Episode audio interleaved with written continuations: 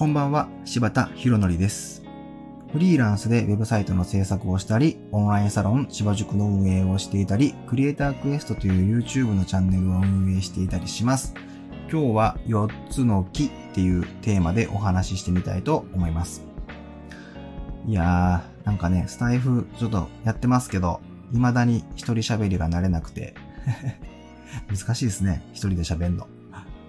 まあ、ちょっとこれもいい訓練だと思って やってみたいと思います。はい。ということで、まあ、4つの木っていうテーマで話してみたいと思うんですけども、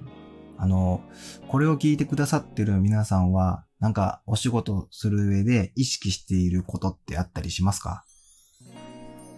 まあ、僕は、まあ、さっき言ったこの4つの木っていうのを、まあ、ちょっと意識しているんですけれども、あのーその4つの木って一体何かっていうと、えっとね、1つ目がやる気。2つ目が、ね、根気。3つ目が気配り。4つ目が気づきの4つです。やる気、根気、気配り、気づきですね。はい。でこれはちょっとこう、お仕事をする上で意識していることで、これを思い出したっていつだろうな。多分アパレルをやってる時ぐらいから大事だなって多分思い出して、まあ、こんな風に明確に4つのキーみたいな感じで、その、くくってはないですけど、まあ、この4つ大事だなっていう風に思ってたことだったんで、まあ、アパレル、アパレル業界にいた時ぐらいから意識していることなんですけどね。で、まあ、どういうことかっていうと、うんとね、まずやる気。やる気は、あの、私がやりますっていう姿勢で常にいようっていうことを意識してたりします。まあ、やっぱりなんだろうな。例えばお客様からお仕事をもらうときにでも、やっぱりやる気がない人より、やる気がある人にお仕事って頼みたいじゃないですか。だからやっぱり自分もそうなってよっていうのも一つですし、あとはチームで働くときとか、まあその、社内とかでね、働くときなんかもそうだと思うんですけれども、あの自分の立場が例えばどんどん偉くなってですね、あの部下とかそういう人が増えてくるっていうのがあると思うんですが、まあそうやって仮にね、自分が偉くなった時にでも、こう何かお仕事があった時に、こうちっちゃいことでもね、まあ極端な話コピー取ってとかそういうこともね、ああ、私がやりますという姿勢で常にいようっていうことだったりもします。あの、やっぱり、うん、なんかその率先炊飯？要は模範になるっていうことってすごい大事だと思うんですよ。あれやってこれやってって指示出すだけじゃなくて、やっぱり自分もそういう行動をしているからこそ、人って、あの、心よく指示を受け入れたりすると思うんですよね。だからやっぱりこう、自分が偉くなっても自らやりますっていう姿勢は、やっぱり意識しておきたいなっていうので、まずやる気っていうのを意識してたりします。で、二つ目が根気。で根気っていうのは、その、まあ、諦めない心っていうか、まあ、そういう姿勢を意識しているんですけども、あの、ウェブの業界とかにいていると、もう勉強することって山ほどあるんですよ。もう、多分一生勉強し続けないと ダメだと思うんですよ。なんで、もその覚悟はもちろんあるし、それをやりたいと思ってこの業界にはいてたりするので、やっぱりそういう根気、諦めない、ずっとまあ一生勉強するぐらいの姿勢でいようっていうこと、まあ、と、あの、やっぱり何かチャレンジすることとか結構僕はしたい人なんですけども、そういうふうにチャレンジしたときに、諦めたらそこで試合終了じゃないですけど、やっぱりその、諦めちゃうと失敗してしまうこととか、あの、わからないことが多くなってしまうので、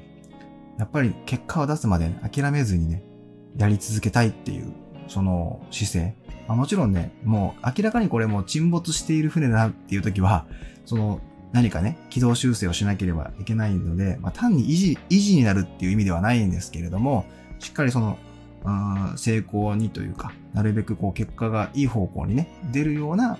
こう諦めない姿勢っていうのを常に持っておこうっていうのが二つ目の意識していることです。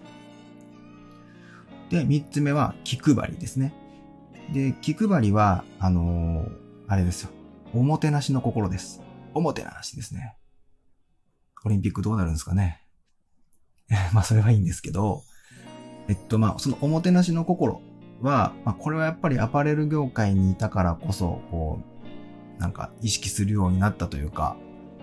なんか身になったというか、まあそういうものなんですけども、なんだろうな、やっぱお客様とは、なるべく僕はね、こう、対等な関係っていうのは維持しつつも、維持しつつも、やっぱり接客よりも接遇っっていうのをしたいんですよね。なので、なんかこう、お出迎えからお見送りまで、しっかり意識して、あの、対応させてはもらいたいなと思うわけです。まあもちろん、その、どんどん仲良くなっていくお客様にはね、あまりこう、距離感感じすぎるような喋り方とか、立ち居振る舞いっていうのも違うと思うんで、そこはもちろん TPO とかに合わせながら、まあ、程よい距離感の詰め方とかももちろんするんですけれども、で、そうやってなんかこう、フランクにというか、対等な感じな、あのー、立場関係にはなるようにも意識はしているんだけれども、その中には必ずやっぱりそのおもてなしの心は忘れないようにしたいなっていうことですね。はい。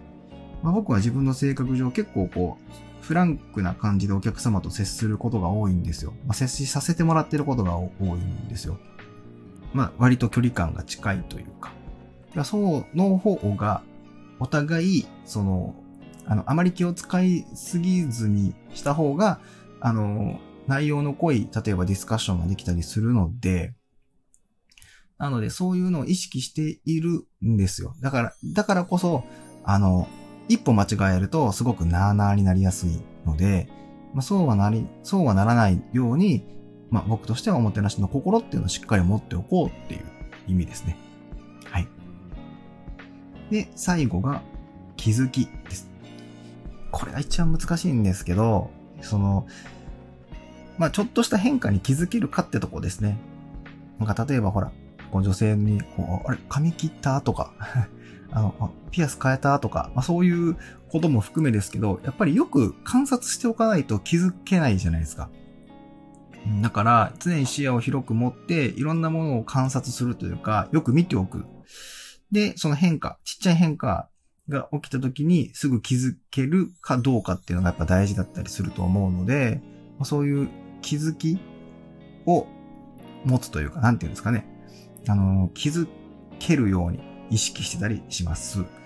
で、これはただ気づくだけじゃなくて、その何か気づいたらおしまいじゃなくて、そっからが大事で、気づいた後に自ら考えて自ら行動するっていうところを重視してて、なので何か変化があったなと思ったら、じゃあどうしたらいいのか考えて、自ら行動する。なんか、でもそうやってこう行動までしていかないと、やっぱり指示待ちになっちゃったりするので、まあなんで、これは普段お客様とお話ししている時でも、何かに気づいたら、まあそれを考えて、えっ、ー、と、何か新しい対策を提案してみたりとかですね。なんで、常になんか変化に気づくような意識をしてたりします。本当これが一番難しいです。やっぱりあの、心にも余裕がないと、どんどん見えなくなっていってしまうので、なんかなるべくこう、観察する。